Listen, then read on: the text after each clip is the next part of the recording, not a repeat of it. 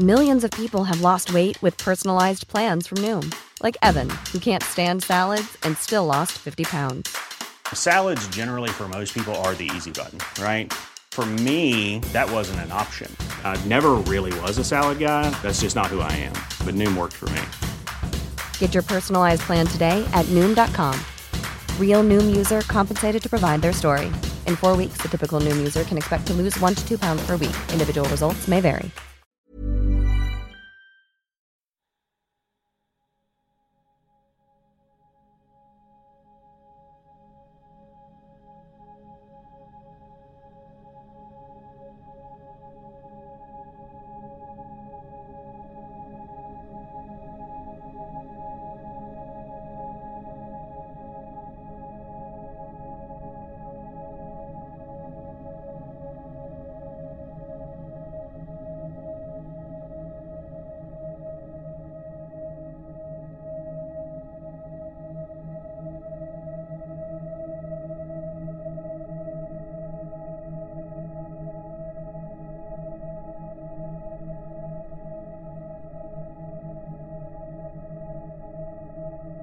Luego de los extraños sucesos en el rancho Skinwalker, Robert Bigelow, creador de NITS, el Instituto Nacional de Ciencias de Descubrimiento, fundado en 1995, leyó un artículo en el Desert News, por lo que voló a Utah.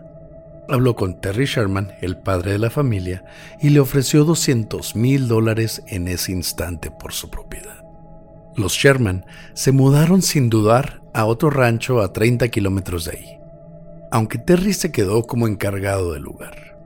Él ya había perdido demasiado tiempo, ganado y hasta sus mascotas. Y ahora solo quería saber qué era lo que estaba pasando en este rancho. Esta es la tercera y última parte del rancho Skinwalker, la investigación.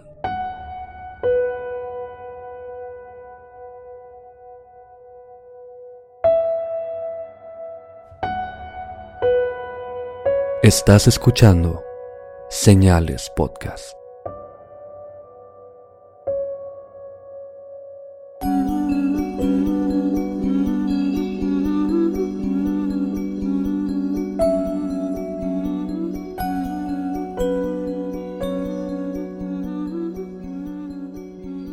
Buenas noches y gracias por acompañarnos en una nueva edición de Señales Podcast.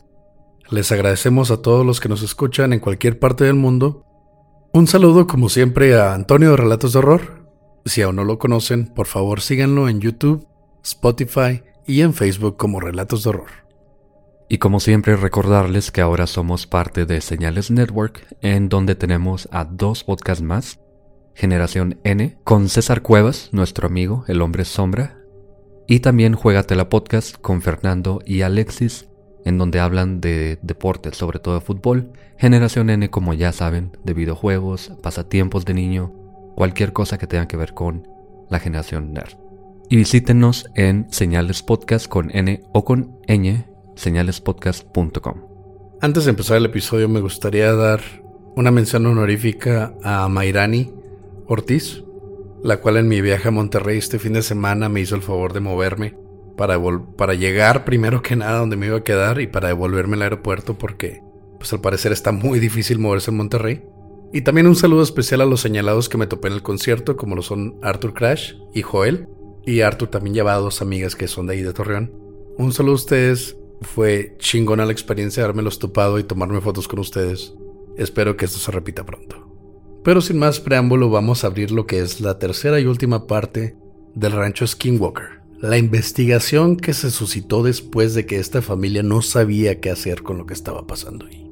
Robert Bigelow, como ya decía Oscar en el intro, que es esta persona millonaria, porque tiene una cadena de moteles en Estados Unidos, desde hace mucho tiempo se ha dedicado a la investigación paranormal. Ya hablamos de él en el episodio de la abducción Coronado. Él fundó algunos digamos algunos grupos de investigación paranormal, ovnis sobre todo extraterrestres, y esta no es la excepción. Él llega al rancho Skinwalker, se lo compra a la familia Sherman, y además él compró ganado para usarlo como carnada, porque era bien sabido que había mutilación y que el ganado además como que sentía algunas cosas. O sea, eran, aparte de ser vacas angus de primera calidad de carne, también eran vacas que tenían poderes psíquicos para poder sentir cuando se acercaba algún ente paranormal. Eran vacas medium, básicamente, sí. ¿Cuánto costaría una de esas vacas? y aunque su equipo pasó un mes entero sin ningún tipo de instrumento para investigar, recabando solamente observaciones personales, pensando que esto que pasaba en el rancho se presentaba solo casualmente y huía de ser capturado por cámaras o instrumentos de otros tipos, el rancho pronto se vio invadido por equipo todo tipo que te imaginas. En septiembre de 1996, Colm A. Kelleher, un bioquímico del que ya habíamos hablado antes, que además ayudó a escribir el libro Hunt for Skinwalker, y un veterinario, porque ya sabemos desde Coronado que cualquier tipo de doctor o cualquier tipo de cosa que tengas es buena para este tipo de investigación. Tú nomás tienes que ser doctor en algo. O sea, puedes ser dentista, puedes ser podólogo. Podólogo. Puede ser lo que quieras. Mientras tengas el título de doctor, tú ya puedes dedicarte a investigar lo paranormal o el, o el fenómeno ovni. Aunque tiene un poco de sentido porque estamos hablando de ganado, tiene que haber un veterinario para determinar qué fue lo que pasó, tiene un poco más de sentido que un podólogo extrayendo instrumentos de localización desde otra galaxia. Junto con un mecánico. También. Bueno, el veterinario prefirió quedar anónimo, por obvias razones, y estas dos personas se mudaron a un trailer o una caravana que servía como centro de observación en el rancho. O sea, así como la de Breaking Bad, ¿no? Pero en vez de cocinar metanfetamina, pues estaban buscando ovnis. Sí, un poquito más alucinógeno que realmente hacer drogas, pero Sí. Ellos comenzaron por investigar el rancho en sí. Quisieron descartar anomalías geológicas o magnéticas, además analizaron la vegetación y el agua del lugar para determinar si existía algún tipo de elemento alucinógeno, aunque ambos estudios salieron negativos. Aparte, en caso de que toda la familia haya estado expuesta a algún, no sé, efecto alucinógeno, ya sea de las plantas o del agua, no explicaría cómo el chico, el sobrino de Terry, que les contamos en el episodio pasado, haya también experimentado ese tipo de cosas siendo que él acababa de llegar. Sí, es muy cierto, aunque son científicos, ellos traen toda la intención de hacer una investigación propiamente científica y tienen que descartar todo este tipo de cosas. El 16 de septiembre, cerca de la una y media de la mañana, durante un descanso, el equipo liderado por Kelleher, Terry y dos científicos más se encontraban en el tráiler de investigación cuando vieron en el horizonte a lo lejos una luz brillante que flotó por unos 10 minutos en el mismo lugar. Bajó hasta desaparecer detrás de unos árboles, subió de nuevo y desapareció. Cámaras, aparatos de visión nocturna y video fueron usados para captar el suceso, pero no mostraban nada más que una pequeña luz brillante parecida a una estrella. Aunque el equipo estaba de acuerdo en que el movimiento de este objeto era anormal, nada que ver con alguna nave como un helicóptero o un avión, y en palabras de Kelleher, el suceso fue mundano, pero sirvió para aumentar la moral y la inquietud del equipo entero. Sí, pues son cuatro güeyes que están metidos día y noche en, en una caravana. Ya cualquier cosa que vean, pues ya le da un poco más de sentido a lo que están haciendo, ¿no? Sí, ya tenían meses tratando de ver algo, no habían visto nada y de pronto pasa esto. Te ayuda obviamente a reavivar esa, esa inquietud de qué está pasando. Durante octubre y noviembre, los siguientes meses, los miembros del equipo viajaban de Las Vegas a Utah y de vuelta constantemente, como parte de sus vigilias en el rancho o platicando con los locales. La base de investigaciones, digamos, estaba en Las Vegas porque Bigelow es de Las Vegas, el rancho está en Utah, entonces volaban de un lado a otro. Cabe destacar que Bigelow ofreció su jet personal para que los científicos viajaran de un lugar a otro. A él le sobraba el dinero y puso en sus manos cualquier tipo de recurso que necesitara. Sí, o sea, realmente él no escatimaba en gastos para descubrir que algo realmente pasara en este lugar. Uno de los vecinos, a quien le llamaron señor González en el libro, decía que él y su familia habían sido testigos de varios extraños sucesos, principalmente animales que desaparecían sin explicación. La historia más extraña, dijo el hombre, sucedió en 1995, cuando él paseaba por su rancho cuidando de su ganado a plena luz del día. A medio campo, González descubrió a una de sus vacas agonizando de dolor en el suelo a metros de distancia del corral en el que debería estar y sin ver alguna cerca rota. El pobre animal tenía ambas patas traseras fracturadas. González corrió a su casa a conseguir una manta para cubrir al animal, que temblaba de frío y de dolor, pensando que tal vez tendría que sacrificarla. Al volver, cinco minutos después, la vaca ya no estaba por ningún lado. Una hora después, ya en su casa, González se asomó por su ventana y descubrió el animal a 50 metros del lugar donde la había visto antes. Corrió hacia ella y la examinó, descubriendo que ahora la pobre vaca tenía sus cuatro patas fracturadas. Tomó su arma y acabó con su miseria. En sus propias palabras, González dijo que la única explicación posible era que la vaca debió haber sido levantada por algún tipo de nave aérea. Puesta de vuelta, la volvió a levantar y de nuevo al suelo, en ambas ocasiones lastimando al animal.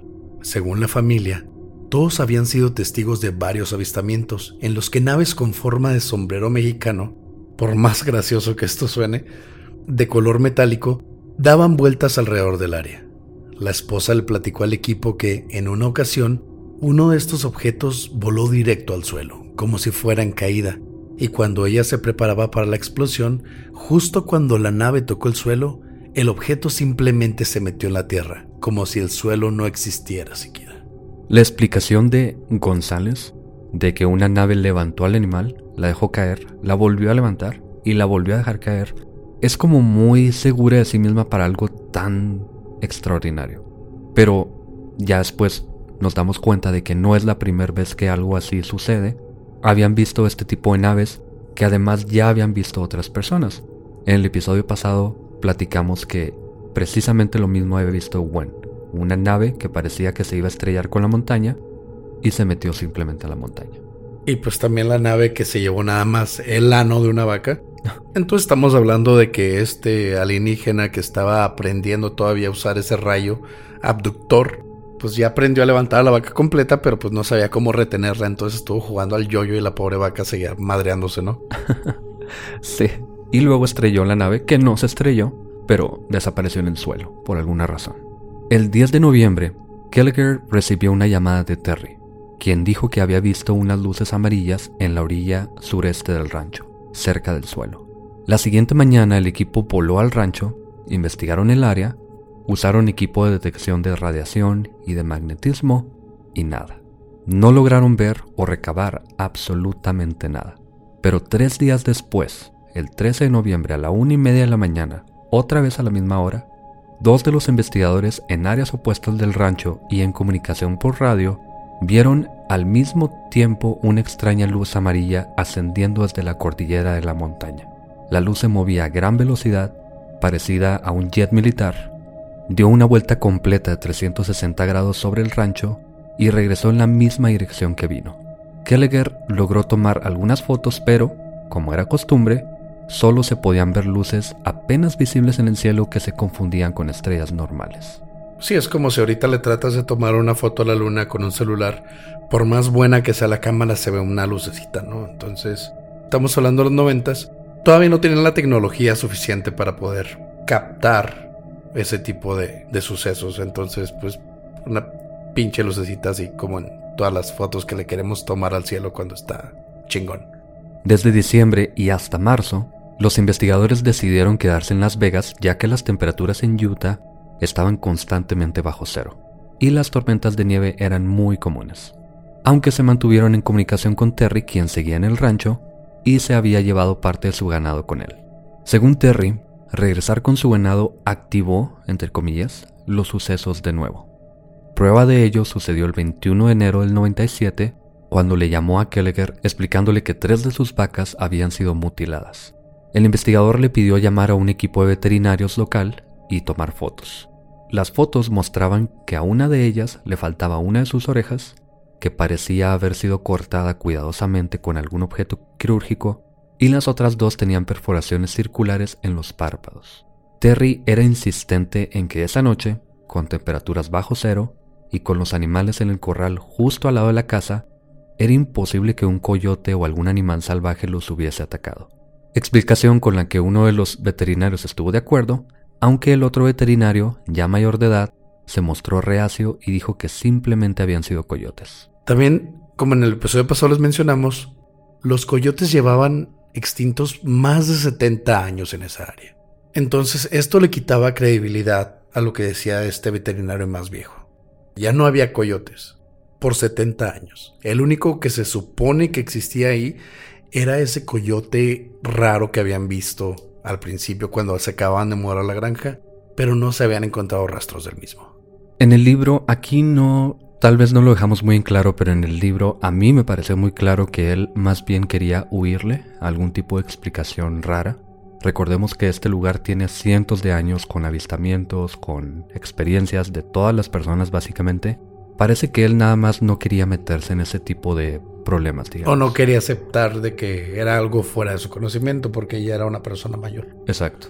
Luego, el 10 de marzo, el equipo recibió una llamada que cambiaría todo.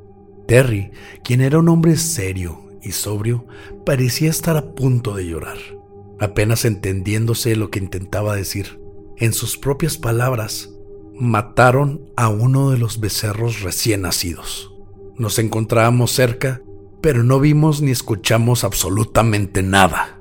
Ese mismo día, el equipo de Nitz se encontraba volando de Las Vegas a Utah. Solo cinco horas después de la llamada, los investigadores se encontraban examinando la terrible escena. Según Kelleher, era como si una enorme fuerza hubiera desmembrado al animal en pedazos. Uno de los huesos de la pata se encontraba a 10 metros del resto. El resto de las partes casi parecían haber sido acomodadas cuidadosamente alrededor del cuerpo extendido sobre el terreno. Cada pata a cierta distancia del torso. Los órganos internos no se encontraron nunca y las costillas apuntaban directamente hacia el cielo. La cabeza y sus ojos sin brillo ni vida, recostada apuntando hacia el ocaso.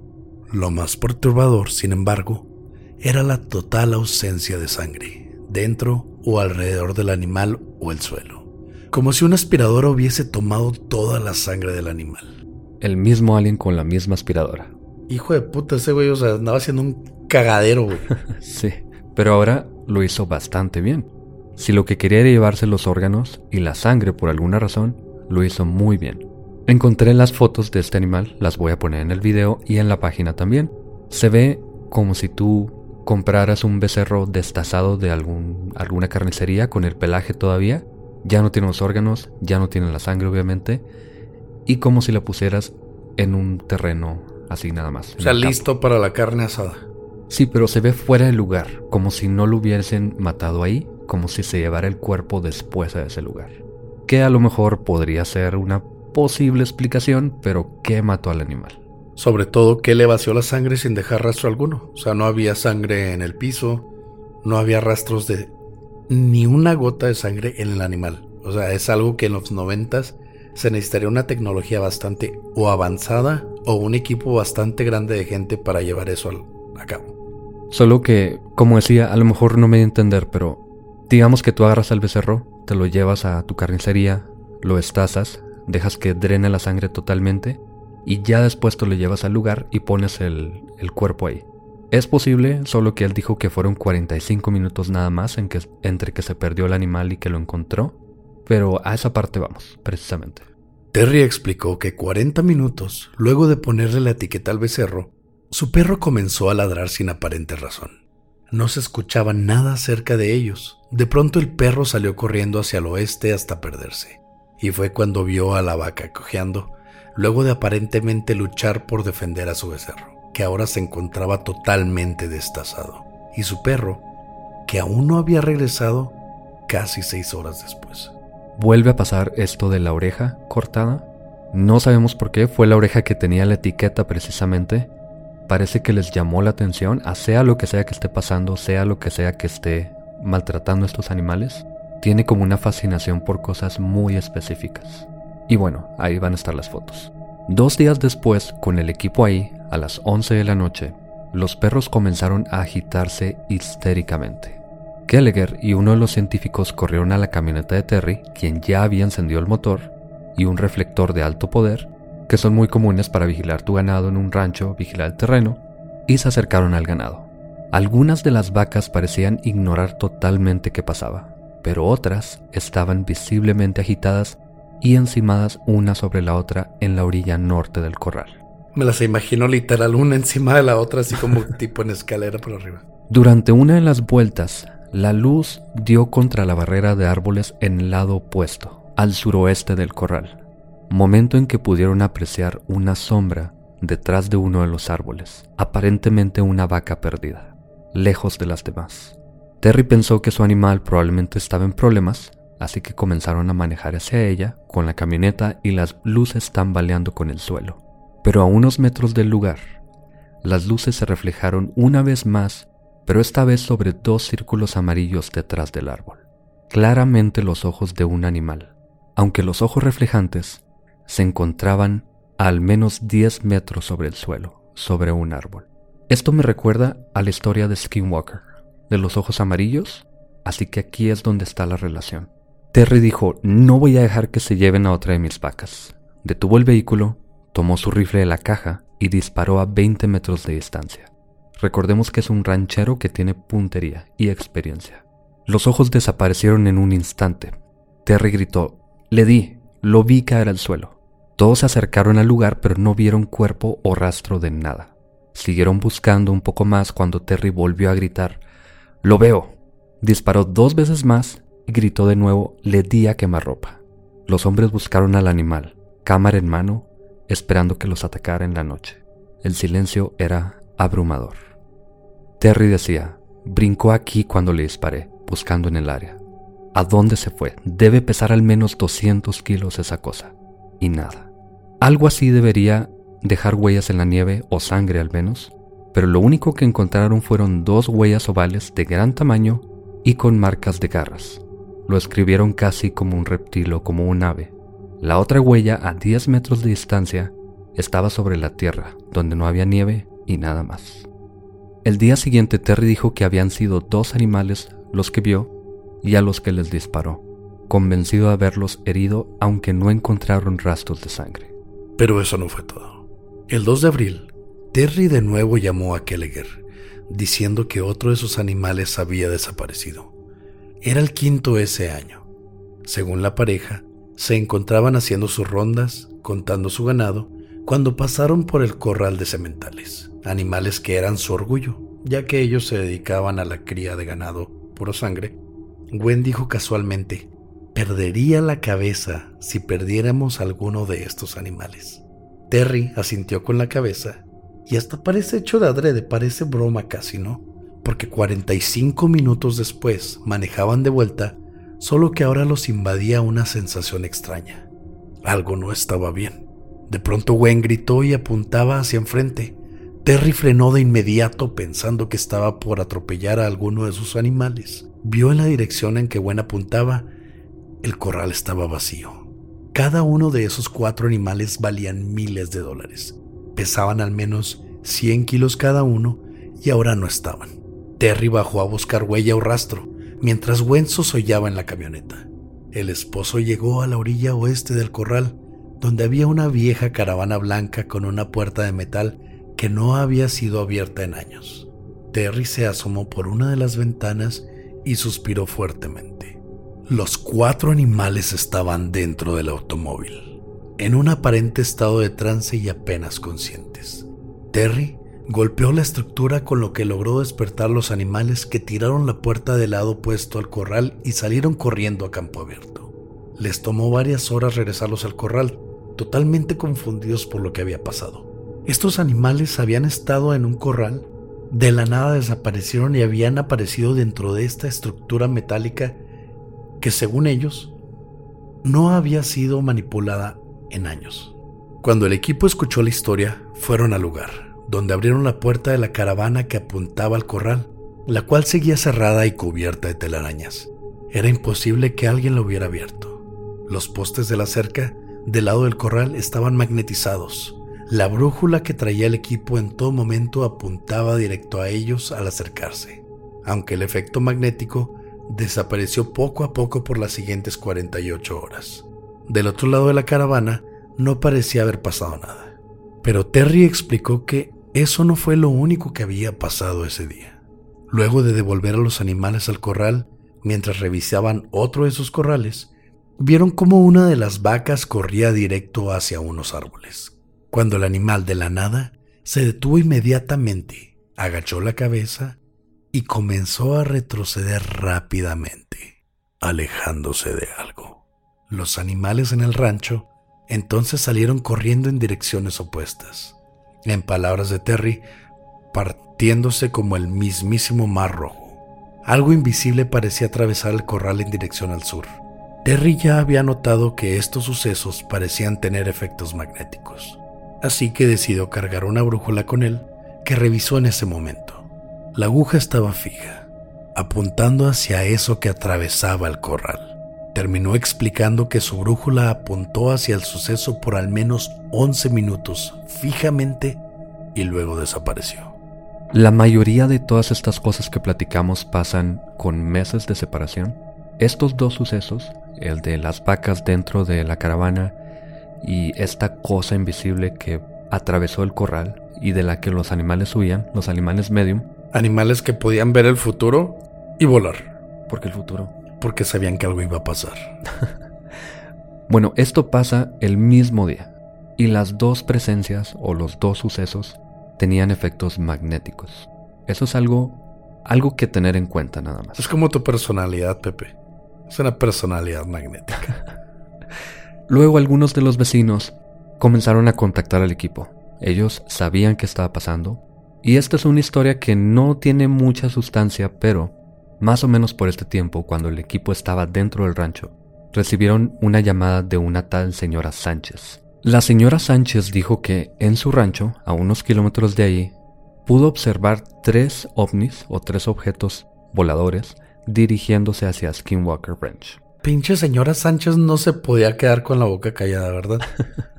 ya vi que a los vecinos les está yendo chido, les están pagando por su rancho, les están... Se acaban de mudar, ellos ni siquiera son de aquí. No, a huevo, aquí también pasa. A ver si me dan 200 mil dólares por mi casita. Sí, sí suena como una de esas vecinas metiches que a las que todo le pasa, pero resulta que nadie ve nada nunca. Sí, o sea, no puede ser el único en la cuadra al que le pasa que se metieron a su casa. O sea, a mí también y me robaron todo. La señora Sánchez era una envidiosa.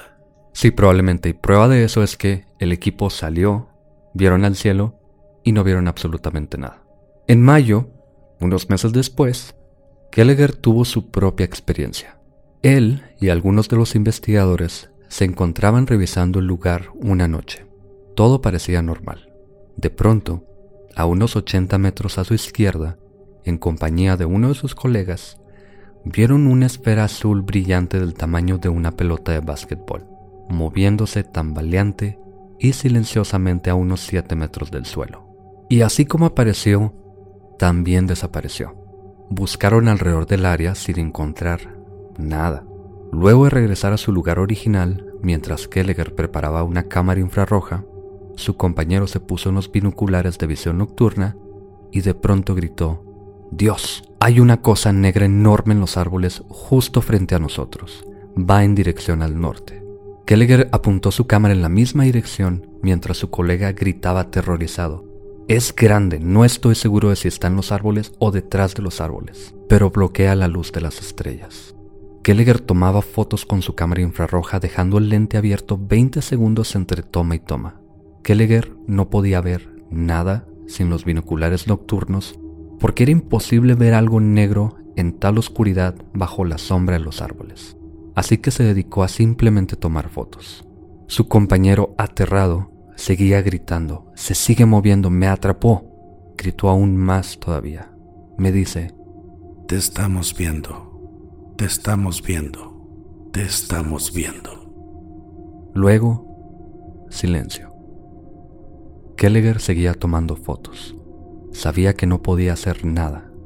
Eran presas fáciles, hicieran lo que hicieran. Su compañero siguió gritando, aunque ahora decía, Se hace más pequeño. Hasta que dijo, Se fue. Ya se fue. Luego, por varios minutos, no podía decir nada más que... Dios mío. Dios mío. Keller le preguntó qué había pasado, y su colega le dijo que algo estaba en los árboles. Algo que había tomado control de su mente, que le decía, los estamos viendo. Los estamos viendo. El resto de 1997 fue totalmente en vano. No se pudo capturar nada de interés científico. El equipo de NITS decidió instalar seis cámaras de seguridad en las áreas donde parecía haber más actividad a unos 50 metros del centro de comando. Grababan 24 horas al día, incluyendo infrarrojo, aunque no recabaron nada. Algo muy extraño es que jamás se vuelve a mencionar nada de las fotos de la cámara infrarroja de Kelleher. Nunca supe qué le pasó a las fotos. Muy conveniente. Como en todos este tipo de casos, pero para allá vamos. El 20 de julio de 1998, Terry notó que tres de las cámaras dejaron de grabar. Las tres cámaras estaban montadas en postes a 7 metros de altura, cubriendo 360 grados de la misma área. Los cables individuales estaban cubiertos sobre los postes por cinta adhesiva gris, y todo esto dentro de tubos de PVC. Cuando Terry revisó las cámaras, vio que el PVC estaba doblado desde arriba, la cinta adhesiva había sido meticulosamente despegada de cada cable y del poste, y los cables habían sido arrancados de las cámaras. Jamás encontró la cinta. Aún buscando metros a la redonda, algo muy curioso fue que las grabaciones se detuvieron al mismo tiempo la noche anterior, a las 8.30 pm exactamente. Para entrar un poquito nada más en detalle, era muy claro que la cinta estaba alrededor de cada cable y del poste, y de pronto ya no estaba la cinta, pero no es como cuando tú cortas una cinta y se queda un rastro ahí. Parece que la jalaron, le dieron vuelta, la quitaron completamente meticulosamente y aún había rastros de el adhesivo en los cables y en el poste y además los cables estaban totalmente despegados de la cámara, pero no era como si los hubieras mordido, como si lo hubieras jalado, era como si alguien se hubiese tomado el tiempo para hacerlo bien. Y la cinta jamás apareció. Lo más curioso es que pasó lo mismo en las tres cámaras, las cuales estaban a 7 metros de distancia cada una del suelo, y pasó todo esto al mismo tiempo en las tres cámaras. Una de las cámaras restantes, a unos metros de las tres vandalizadas, apuntaba directamente hacia ellas. Se recuperaron los videos y el equipo completo vio la grabación atentamente, pero llegaron a las 8.30 y no se observó nada. Se aseguraron de que el tiempo en la grabación fuera el correcto. Vieron el video una y otra y otra vez. Nada. Se mandaron los cassettes a la base de investigación en Utah, donde pasaron por varios procesos de mejoramiento y aumento con los que pudieron observar al menos las luces rojas de las cámaras prendidas hasta las 8.30 precisamente, cuando se apagaron y se vio nada. Así pasaron ocho meses más, con las tres cámaras restantes grabando en el rancho, y Terry aún en el rancho intentando descubrir qué era lo que pasaba. Hasta abril de 1999 cuando los padres Sherman entraban a la propiedad. Wen ponía el candado a la puerta, se subió a la camioneta y comenzaron a manejar hacia las construcciones en medio del rancho. Wen dijo de pronto, ¿Qué es eso? A unos 200 metros proveniente del corral la pareja vio una nube de polvo. Ya más cerca, Terry pudo ver a sus caballos galopando en círculos dentro del corral, obviamente asustados, pero no estaban solos. Sherman apenas podía ver una silueta entre café y roja corriendo entre los animales. Terry dijo, Seguro son uno de los perros, divirtiéndose con los caballos. Pero al acercarse, Gwen dijo que eso no era un perro. Los dos se detuvieron y vieron entre el polvo y los caballos, a una criatura de gran tamaño, musculosa y de patas cortas parecidas a las de un jabalí, con cuerpo de hiena y de cola afelpada, parecida a la de un zorro. No tenía sentido. Y aunque la criatura no parecía querer lastimar realmente a los caballos, saltándole a las patas para asustarlos y mordiéndolos levemente, Terry estaba preocupado por ellos y salió corriendo hacia el corral. Aunque la bestia debía pesar al menos 100 kilos, al notar a Terry corriendo en su dirección, saltó la cerca del corral en la dirección opuesta y huyó detrás de una colina. Terry llegó a la orilla desde donde intentó observar a dónde iba la bestia. pero había desaparecido, aun cuando esa área era nada más que campo abierto. Solo permanecía el olor a pelaje mojado y nada más. Por los siguientes meses varios de los vecinos reportaron ver la misma criatura, confirmando la experiencia de los Sherman. El 25 de agosto, dos investigadores se encontraban meditando en el lugar. Según uno de ellos, meditar entre comillas, activaba los sucesos. Teniendo en cuenta lo del hippie este que llegó de la nada y que le, le gruñeron, y del cual no se volvió a saber nada. Obvio. Pero, no, yo tampoco vuelvo, güey, ni de pedo. Pero luego de cuatro horas, cerca de las 2.30 de la mañana, decidieron irse a otro lugar. Luego de, obviamente, no ver nada porque pues nada más estaban meditando, ¿no? Guardaron todo su equipo de cámaras, tripiés, detectores magnéticos y binoculares, cuando a unos 80 metros vieron una pequeña luz amarilla. Pensaron que sería un pedazo de vidrio reflejando la luna, pero mientras observaban se dieron cuenta de que la luz crecía poco a poco. Mike se puso los binoculares, mientras Jim preparaba el tripié con la cámara infrarroja. Para este momento, la luz ya tenía al menos medio metro de diámetro. Mike dijo, Es un túnel no solo una luz, hay algo dentro del túnel. Jim siguió tomando fotos. Mike ahora decía, hay una criatura saliendo del túnel. No tiene cara. Jim intentó quitarle los binoculares, pero Mike siguió gritando, está en el suelo, salió del túnel. Jim no podía ver nada más que solo la luz. Luego, Mike dijo, se fue, se fue caminando. Y luego, nada. Recordemos que este túnel, de nuevo, en el libro, lo explican como un túnel tridimensional. Como ya habíamos dicho en el live pasado, lo escriben como si fuera un cono y, digamos, la parte de arriba del cono es el portal y del portal se desprende un tipo de cuerpo que va residiendo, esa es la palabra exacta que se usó en el, en el libro, va residiendo de la boca del portal.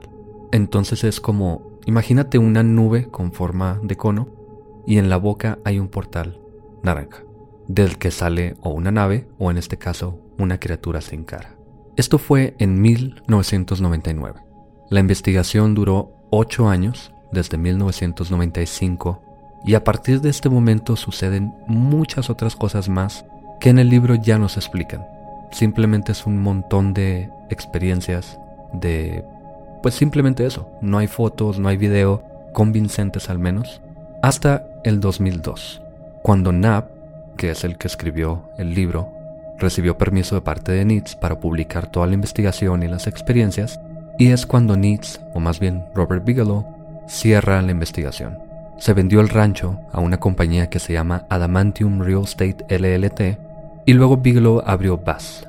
BAS es una agencia aeroespacial que trabaja con el gobierno para hacer cápsulas, para hacer cohetes, Así que aquí está la relación de Robert Bigelow con el gobierno americano, porque si recuerdan mencionamos que el gobierno americano estuvo involucrado y estuvo involucrado simplemente dando fondos. Ellos recibieron 22 millones de dólares y la relación aquí es un poco conspiranoica pero muy clara. Harry Reid, que era un senador, era amigo de George Knapp. George le presentó a Robert Bigelow porque Harry Reid había leído el libro de Hunt for Skinwalker Luego Bigelow donó 10 mil dólares a la campaña de reelección de Harry y Reed incluyó a Bigelow en el programa AATIP, que es el Programa de Identificación de Amenazas Aeroespaciales Avanzadas. Es decir, estaba NITS, que se dedicaba a la investigación básicamente en el rancho, lo cerró cuando va a abrir su agencia de aeroespacial, supuestamente bajo la premisa de investigar este tipo de, digamos, amenaza en los Estados Unidos. Según el senador, él quiere tratar de defender al pueblo americano de esto que está pasando, pero realmente yo veo ahí un interés medio paranormal de parte de él. Sí, pues estaba genuinamente interesado porque no importa el dinero que le metas, si eres parte del gobierno, no pones tu carrera en juego para anunciar públicamente que estás apoyando la investigación, ya sea paranormal o de, o de ovnis. Entonces sí, sí hubo algo y lo que más te levanta la bandera aquí la bandera roja, es que el gobierno donó 22 millones de dólares para este tipo de investigación. Que no es tanto realmente. No es, no es tanto comparando el, los fondos a los que tiene acceso el gobierno, pero obviamente es mucho. Y así se dona para la investigación, ya sea de eventos paranormales o de observación ovni, significa que algo hay ahí. Y como dato curioso, esta compañía que compra el rancho, que es Adamantium Real Estate, Real Estate significa bienes raíces. Ujú. En la descripción, porque ellos, ellos comenzaron un proceso de protección de marca o de registrar de copyright, ellos dicen que tienen interés en este rancho, Skinwalker Ranch, por cierto, le ponen así, para desarrollar áreas de diversión o de producción de video o imágenes. Puede ser que vayan a construir una alberca, puede ser que vayan a hacer una película, no sabemos exactamente de qué, pero parece que esta compañía le pertenece a un español de España que en su página de esta compañía dice que está muy interesado en eventos paranormales y en civilizaciones antiguas. Y algo bien interesante es que el nombre está patentado por ellos mismos y ellos son literal los dueños de la marca Skinwalker Ranch como tal. Skinwalker Ranch, las tres palabras, les pertenecen a una subsidiaria de Adamantium Real Estate, LLT. Y por si fuera poco, y lo voy a dejar así como un lazo eh, suelto, hay un documental, muy bueno por cierto, y en el documental de la nada, sin explicación, sin darle más fondo, sin dar más historia, sale Robin Williams, el cantante inglés. Así sale un rancho caminando platicando con las personas. Interesándole eso, ¿no? No tengo idea qué haya pasado con Robin Williams, pero ahí estaba. Pues que ese güey es la mamada, güey. No sé, a lo mejor fue a dar un concierto y se pasó por ahí, quién sabe, pero sale. Va a ser un concierto fuera de este mundo. Y hasta aquí llegamos, Oscar. Este es el final de, bueno, el final de la investigación en el rancho Skinwalker. El cual, tiene, el cual tuvo poltergeist, pie grande, Vacas medium, vacas medium, extraterrestres novatos. sombreros mexicanos voladores, Fíjate que si un día voy a Guadalajara, voy a ver si consigo uno de esos que vuelan, güey. Color metálico. conos interdimensionales, naves negras, ah, Perros lobo gigantes. animales sin cara, de, de todo, absolutamente de todo. Y la chismosa de la señora Sánchez. Esa señora Sánchez, que no se puede quedar callada. No, a los vecinos no, no les puede pasar algo chido porque a mí también me pasó. Gracias por escuchar Señales Podcast. Buenas noches.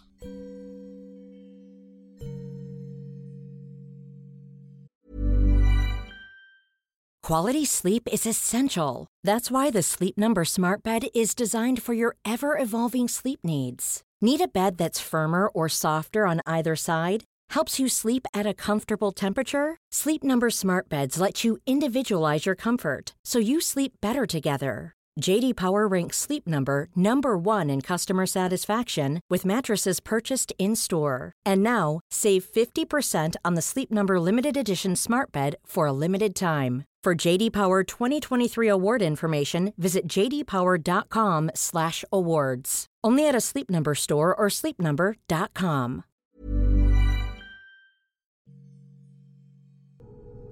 Llegamos a los saludos y muy rápidamente les recuerdo, entren a señalespodcast.com. Ahí pueden encontrar algunas imágenes, que no hay muchas, pero ahí van a ver algunas imágenes.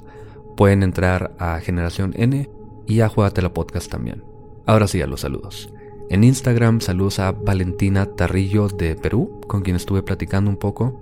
A Susi y su equipo de trabajo desde Puebla. Vale de Cartagena, Colombia. César Gutiérrez de Mérida, Yucatán. José Martínez de Aguascalientes y su novia, que por cierto su, novia es la que me pidió sus saludos. Lupita Corona de Guanajuato. Un saludo a Lisette Monjaras, que me pidió este saludo su hermana gemela. Estaba muy molesta porque saludamos a la hermana y no la saludamos a ella, pero aquí está tu saludo ahora, Lisette. A René Gamboa, Rodríguez Villarino, Emi Merlin, Mario Vega Díaz de Chile y en Facebook Tenemos a Catherine Araque de Colombia, Zaida Argüelles y Mariano Palacios, que es su novio, Ariel Gutiérrez y Misael Martínez de Musqui, Coahuila, Ricardo Sánchez, que nos escucha mientras viaja en la República en auto y dice que ya casi se acaba todos nuestros episodios, y a Guido Maldonado de Quito, Ecuador. A mí me pidió personalmente un saludo José Luis y me los pidió para sus hijos, Julieta de 10 años y Álvaro de 6, que nos escuchan en Guadalajara, Joel Rosales de Aguascalientes mejor conocido como el guapo de la ciudad. ¿Quién sabe? Eso lo decían las mujeres de Aguascalientes. y también un saludo a una de mis exalumnas. Hace unos años di clases. Y pues un saludo muy grande a ti, Mara y Seth. También un saludo a Fer y René. René, felicidades por tu nuevo trabajo. Y de nuevo, no puedo agradecerles lo suficiente a Mairani en Monterrey, que fue y me recogió del aeropuerto y me llevó al aeropuerto también. A Arthur Crash y a sus amigas de Torreón. Fue un placer haberlos conocido en persona. Y a Joel de León Calderón, que me tomé una foto con él y luego después me tomé una foto con él con su máscara de luchador. Estuvo muy chingón a todos los que me topé. Y esperemos que se vuelva a repetir. Ya Pepe y yo tenemos planeados algunas sorpresas, algunos viajes. A ver si nos da a conocer a los señalados. También a Dani. Dani también tiene un saludo especial que fue a verme al Airbnb donde me estaba quedando. Y a su esposo. Por último, un saludo y también un regaño, en parte, a Alma J. Salas, que estuvo al lado de mí cuando fuimos a ver a Macario Brujo este sábado. me acompañó César, el hombre sombra, nos acompañó Perla y Judith también. Un gran saludo a Judith. Y pues bueno, Alma, ¿por qué no te acercaste? No mordemos, no pasa nada. Pepe si muerde de repente. A veces. Solamente si me lo piden. Tienes que pagarle. Pero de verdad, si nos ven, acérquense, no hay ningún problema. Nos encanta saludar a quien sea que nos reconozca. Pero ya saben para la próxima. Gracias por escuchar Señales Podcast. Buenas noches.